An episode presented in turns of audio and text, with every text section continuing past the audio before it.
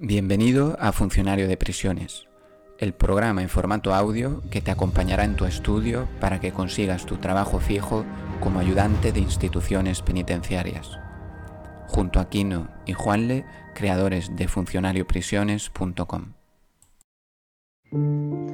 Hola, muy buenos días amigos y amigas. eh, ¿Qué tal? ¿Cómo vais? ¿Cómo vais? ¿Cómo, cómo, cómo vais sintiendo? ¿Cómo vais sintiendo? ¿Vais dejando que todo fluya a vuestro alrededor? ¿Estáis siendo constantes? Bueno, pues vamos a empezar con los supuestos prácticos. Eh, por si no lo sabéis, o me imagino que lo sabéis, el primer examen que se calcula para mediados de noviembre en Madrid suele ser un domingo, el domingo, segundo el domingo por lo menos fue el año pasado. Y son, el primer examen son 150 preguntas tipo test. De los 50 temas del temario, pues, pues, de los 150 preguntas, de las cuales eh, cada tres mal quita una bien. Y son cuatro respuestas y tú tienes que elegir una. Eh, con lo cual, pues tampoco puedes hacer una quiniela, porque las que tienes bien, pues cada tres mal te resta. Entonces, bueno, eh, ya cuando se vaya acercando la hora del examen, eh, lo iremos viendo. De todos modos, es importante que el primer examen, pues bueno, aproximadamente eh, por ley el 10% pues mínimo tiene que pasar, se presentan 15.000, es decir, mínimo 2.700 personas hacen el, el segundo examen, puede estar en 95, el corte puede estar en 98, en 100, pero vamos, por ahí, de sobre 150 preguntas estamos hablando. Y el segundo examen, que es realmente el que te da la plaza, eh, son supuestos prácticos. 10 supuestos prácticos con 5 preguntas cada, cada supuesto. Total son 50 puntos. Eh, hay bastantes eh, academias y demás que lo que hacen es dar todo el temario y después, eh, cuando el último mes, porque hay un mes entre el primer examen y el segundo, hay un mes y en ese mes hinchar te hace supuestos prácticos. En esta academia que estoy ahora, pues no, no funciona así. Ellos desde el primer día estamos haciendo supuestos prácticos. Así que, eh, bueno, pues eh, vamos a brindar un poco de... a supuestear, como, como ellos dicen. Os comento antes de nada, voy a ir un poco contando cómo yo me lo voy eh, montando. Y yo, eh, porque al temario hay que darle varias vueltas y es muy importante el repaso. Algo que no ves en un mes, eh, prácticamente se te ha olvidado. Entonces el repaso es muy importante. Pero bueno, yo ahora estoy haciendo una primera vuelta al temario muy intensa, en el sentido de que, pues, trato de estudiar ese tema al máximo. Durante la semana, ya que en la academia pues estamos dando tres temas a la semana, cada jueves durante cuatro horas, pues eh, para también tener una guía ¿no? dentro de este, de este bosque. Y bueno, pues yo me estudio el, el- tema en profundidad. Esta es la primera vuelta. ¿no? Después la segunda vuelta eh, hay que hacer otro, otro, otro estudio, otro repaso y ya tienes que ir repasando temas eh, más rápidamente, porque es más fácil el repaso si pues, ese tema lo tienes dominado, lo tienes sobre todo comprendido. Eh, contaros que hay dos formas de, aprobar las oposiciones y es estudiártelo de memoria como un papagayo o tratar de comprenderlo. Así que ya eso depende de cada uno, de las capacidades. Yo ahí no me voy a meter. Dicho lo cual, vamos a eh, comenzar a supuestear. Estamos en derecho penitenciario.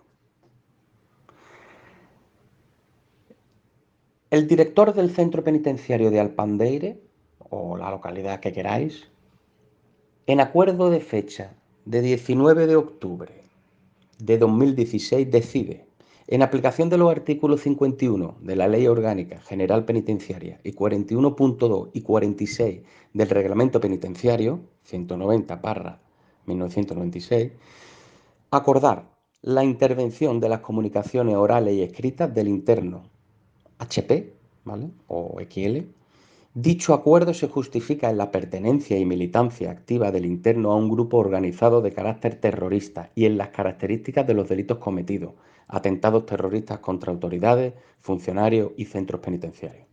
El acuerdo no se justifica al interno porque se considera que frustraría la finalidad perseguida y se da cuenta al juzgado de vigilancia penitenciaria. El interno se encuentra preventivo y en régimen cerrado. Primera pregunta. El interno envía una carta manifestando que va dirigida a su abogado defensor. ¿Sería correcta la intervención de dicha comunicación? Señale la respuesta correcta. Ahora van las cuatro posibles respuestas. La A. Sí, las comunicaciones escritas entre el interno y su abogado defensor solo podrán ser intervenidas por orden de la autoridad judicial, salvo en los supuestos de terrorismo. B. Sí, dicha correspondencia se podrá intervenir en todo caso, ya que el interno pertenece a un grupo terrorista. C. Sí, Dicha correspondencia se podrá intervenir salvo cuando haya constancia expresa en el expediente del interno de que dicha persona es su abogado o procurador, así como la dirección del mismo. B. No, ya que el interno no tiene conocimiento del acuerdo de intervención. Os dejo unos segundos. La respuesta correcta, correcta perdón, es la D, de Dinamarca. La cuarta. No, ya que el interno no tiene conocimiento del acuerdo de intervención. Segunda pregunta. ¿La falta de notificación al interno del acuerdo es correcta? A. Sí, es correcta, ya que la notificación al interno frustraría la finalidad de la intervención y en estos casos sí lo permite el reglamento penitenciario. B. De Barcelona. En caso de terrorismo, se permite que no se justifique el acuerdo de intervención. C. Las respuestas A y B son correctas. Y nos vamos a la cuarta, la D de Dinamarca. En todos los casos, la decisión de acuerdo e intervención de las comunicaciones escritas se comunicará a los internos afectados.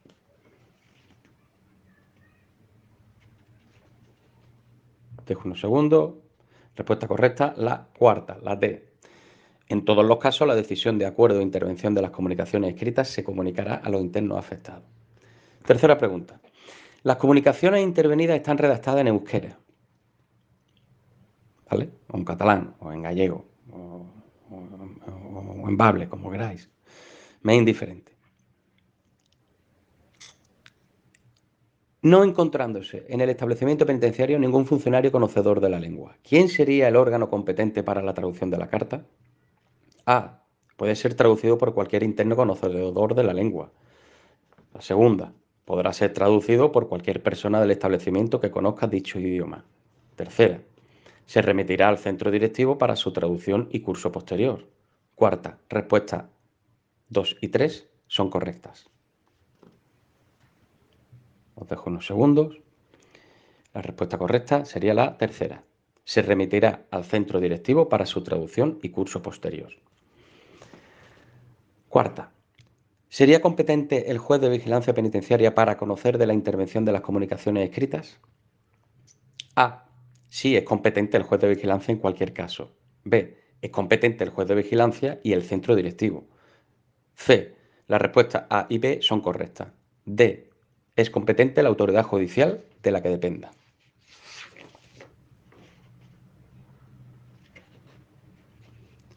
Respuesta correcta es la D de Dinamarca. Es competente la autoridad judicial de la que dependa. No me voy a parar a explicar eh, cada respuesta, ya tenéis en el enunciado eh, la legislación, ¿vale? A lo que se atiene este supuesto práctico, entonces eh, os dejo a vosotros la hermosa tarea de investigar y curiosear este artículo 51 de la Ley Orgánica General Penitenciaria, el 41.2 y el 46 del Reglamento Penitenciario, lo tenéis que repasar y, bueno, pues hacer eh, este supuesto pues varias veces. Una vez a lo mejor sin haberlo leído y otra leído, o mejor, os lo leéis y dos veces lo hacéis. Bueno, seguimos. La cuarta, ¿verdad? Estamos en la cuarta. Sería la D la cuarta, es competente la autoridad judicial de la que dependa. ¿vale? Todo esto ha venido porque es eh, preventivo, ¿vale? Recordad que si es preventivo depende de la autoridad judicial de la que dependa y si ya está penado eh, depende del juez de vigilancia penitenciaria. Pregunta número 5. En caso de que el interno tal X no se encontrara conforme con la aplicación del régimen cerrado, ¿podría recurrir dicho acuerdo? La A, sí, cabe recurso ante juez de vigilancia penitenciaria, ya que se trata de una cuestión de clasificación, conforme al artículo 76.2 de la Ley Orgánica General Penitenciaria. La B, no cabe recurso, ya que el interno es preventivo y esto impide que se encuentre en régimen cerrado. La C, no cabe recurso, pero sí puede acudir el interno en queja ante el juez de vigilancia penitenciaria en virtud del artículo 76.2 de la Ley Orgánica General Penitenciaria.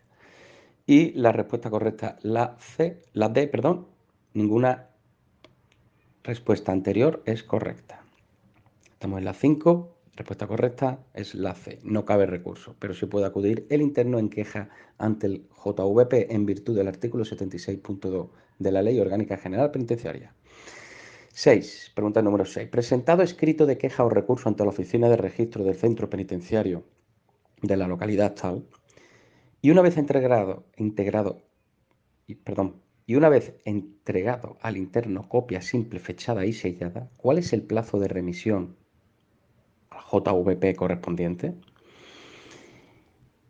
A. En el plazo máximo de tres meses. B. No hay plazo. En todo caso, se tramitará sin dilación al tratarse de una queja de un interno perteneciente a un grupo terrorista. C. Se remitirá sin dilación, en todo caso, en el plazo máximo de tres días ante el JVP correspondiente. D. La respuesta A y B son correctas. Os dejo unos segundos. La respuesta correcta es la C.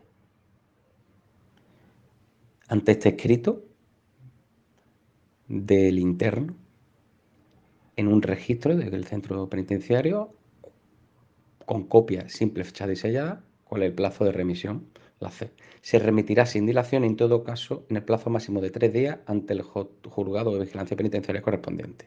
Pregunta número 7. En caso de que se produjeran graves alteraciones en el orden del centro penitenciario de Alpandeire, que obligaran a requerir la intervención de las fuerzas y cuerpos de seguridad del Estado por acuerdo de los Ministerios de Justicia e Interior en virtud de la disposición final primera de la Ley Orgánica General Penitenciaria, ¿a quién se dará cuenta inmediata del acuerdo? A. Al presidente del Gobierno. B. Al delegado del Gobierno de la comunidad autónoma donde radique el centro penitenciario. C. Al Consejo de Ministros. D. Ninguna respuesta es correcta. Acordaros que este es el único caso en el que de los cuerpos y fuerzas de seguridad del Estado toman el mando, la disciplina y la vuelta al orden de una prisión. Eh, los eh, funcionarios de prisión en ese momento y eh, la dirección, el director de la prisión, solo se dedican a temas administrativos y temas de pues de tramitación de documentos. La capacidad, o sea, la disciplina. Y, eh, como os digo, la vuelta al orden. Y eh, la disciplina durante ese estado excepcional, llamar los derechos de los internos eh, se quedan restringidos y entran los fuerzas y cuerpos de seguridad del Estado, se hacen dueños de la disciplina y además pueden usar eh, armas de fuego. Cuando sabéis que los funcionarios no existe el medio coercitivo a disposición del funcionario de, de prisiones. ¿A quién hay que avisar? Pues la respuesta correcta es la D. Ninguna respuesta es correcta. Hay que avisar la Comisión de Justicia del Congreso. ¿vale? Acordaros que, imaginaos que hay una, un motín y que los presos pues eh, se hacen con el control de una parte de la prisión o que está en una guerra muy fuerte entre bandas, en fin, que, no una situación lógicamente excepcional, se reúnen el Ministerio de Justicia y el Ministerio del Interior eso está recogido en la Ley Orgánica General Penitenciaria, la disposición final primera, se eh, ponen de acuerdo de que dar un permiso especial para las fuerzas de orden público, las fuerzas y cuerpos de seguridad de, orden público, eh, probablemente eh, Guardia Civil y Policía Nacional, entren a la prisión con armas de fuego a calmar y volver al orden, restaurar, volver a restaurar el orden. Bien, pues una vez que se reúne el Ministerio de Justicia y el Ministerio de Interior, dan, o sea, se ponen de acuerdo y dan eh, un, motivo de este acuerdo a la Comisión de Justicia del Congreso. Y una vez que ya se ha informado a la Comisión de Justicia del Congreso, se lleva a cabo, ya entra la policía allí a tomar el control. Así que pues ninguna respuesta sería correcta. Pregunta número 8. Teniendo en cuenta que el interno ingresó en prisión para cumplir condena de 6 años, 3 meses y un día, el 1 de enero del 2015, y estuvo preso preventivo del 1 de enero al 2014, desde el 1 de septiembre del 2014 al 16 de octubre del 2014, ¿cuánto cumplirá su condena? Repetimos, estos son un poco hacer cuentas. Teniendo en cuenta que el interno ingresó en prisión para cumplir condena de seis años, tres meses y un día. Esa es su condena. Seis años, tres meses y un día. Y ahora, ese fue su ingreso en prisión, el 1 de enero del 2015, para cumplir seis años, tres meses y un día. Bien, lo que pasa es que estuvo preso preventivo del 1 de septiembre del 2014 al 16 de octubre del 2014. Eso estuvo preventivo. ¿Cuándo cumplirá su condena? A. 4 de febrero del 2021. B. 12 de febrero del 2021. C. 22 de febrero del 2021. D. 18 de febrero de 2022.